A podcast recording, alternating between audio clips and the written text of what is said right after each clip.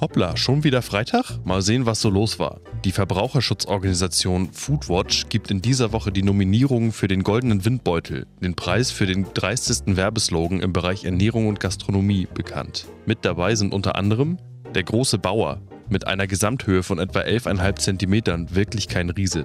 Ebenfalls nominiert das alkoholfreie Bier mit dem trügerischen Titel Jever Fun und Frosties Wecke den Tiger in dir.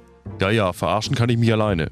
Zu guter Letzt Duplo, die wahrscheinlich längste Praline der Welt. Irrtum. Eine Praline ist per Definition ein Schokoladenprodukt, das in jedem Fall den Tatbestand der Mundgerechtigkeit erfüllen muss, was bei Duplo wirklich nicht der Fall ist. Führt man sich ein Duplo bruchlos in die Futterluke ein, erzeugt das vordere Ende des Duplos am Zäpfchen einen Brechreiz, noch bevor das hintere Ende die Mundschleuse vollständig passiert hat. Ein Skandal, der endlich bestraft werden muss.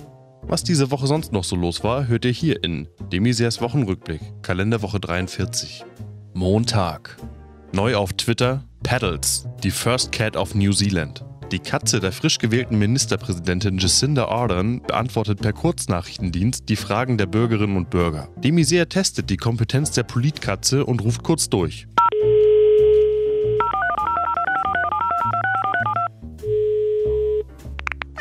Guten Tag, Demisier ruft an vom anderen Ende der Welt. Eine Frage zum Wahlsystem Paddles. In Neuseeland wurde das Wahlrecht in den 90er Jahren vom Mehrheitswahlrecht im angelsächsischen Stil auf ein personalisiertes Verhältnisrecht nach bundesdeutschem Vorbild umgestellt. Ziel war die bessere Integration von Minderheiten in den politischen Ideenbildungsprozess. Welche Entwicklungen konnten Sie bisher beobachten?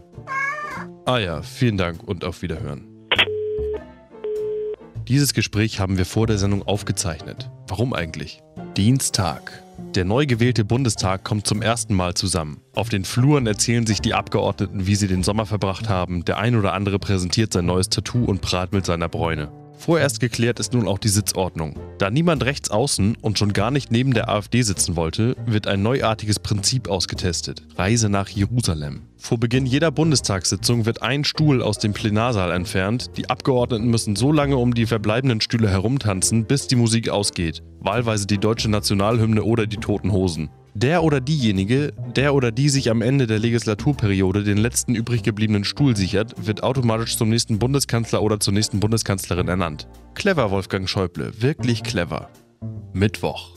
Knochenfund im Rheinland. Die Archäologen Herbert Lutz und Axel von Berg entdecken menschenaffenähnliche Überreste und bestimmen das Alter der Fossilien auf über 9,5 Millionen Jahre. Weitaus älter als alle bisherigen Knochenfunde, die als Hinweis auf den Ursprung der Menschheit dienten. Sind wir nun also alle Rheinländer? Kritiker zweifeln daran. Schließlich gäbe es bis auf den Knochenfund keinen einzigen Beweis für intelligentes Leben im Rheinland. Donnerstag. In Essen wird die internationale Messe für Gesellschaftsspiele eröffnet. Gerade der Auftakt dieser Veranstaltung ist für die Besucher besonders spannend, denn die Aussteller dürfen ihren Stand nur dann aufbauen, wenn sie eine 6 würfeln. Auf die Kritik an der Parkplatzsituation der letzten Jahre wurde reagiert. Wer beim Falschparken erwischt wird, muss direkt ins Gefängnis und darf nicht über los und zieht keine 4000 D-Mark ein. Freitag. Der Einzelhandel informiert. Der Apfelsaftpreis wird aufgrund der durchwachsenen Apfelernte ab November in die Höhe schießen. Ökotrophologen geben aber Entwarnung. Mit pfiffigen Recycling-Tipps kann man an der Apfelfront sparen. Einfach den bereits getrunkenen Apfelsaft direkt aus der Blase in eine Glasflasche umfüllen, gut schütteln und unverfänglich etikettieren. Besonders der Mittelstrahl erinnert im Geruch an die üppigen Obstplantagen im alten Land um Hamburg herum. Und das war's auch schon wieder für diese Woche. Ich werde jetzt noch schnell in die Werkstatt fahren. Meine Uhren laufen noch auf Sommerzeit. Wer hier nicht rechtzeitig für klare Verhältnisse sorgt, muss mit hohen Geldstrafen rechnen. Ich gehe da kein Risiko ein und lasse meine Sommeruhren direkt einlagern. Vor Ort wird dann auch noch der Zeigerdruck und die Profiltiefe des Ziffernblatts kontrolliert. Wir hören uns dann nächste Woche wieder bei Demisers Wochenrückblick.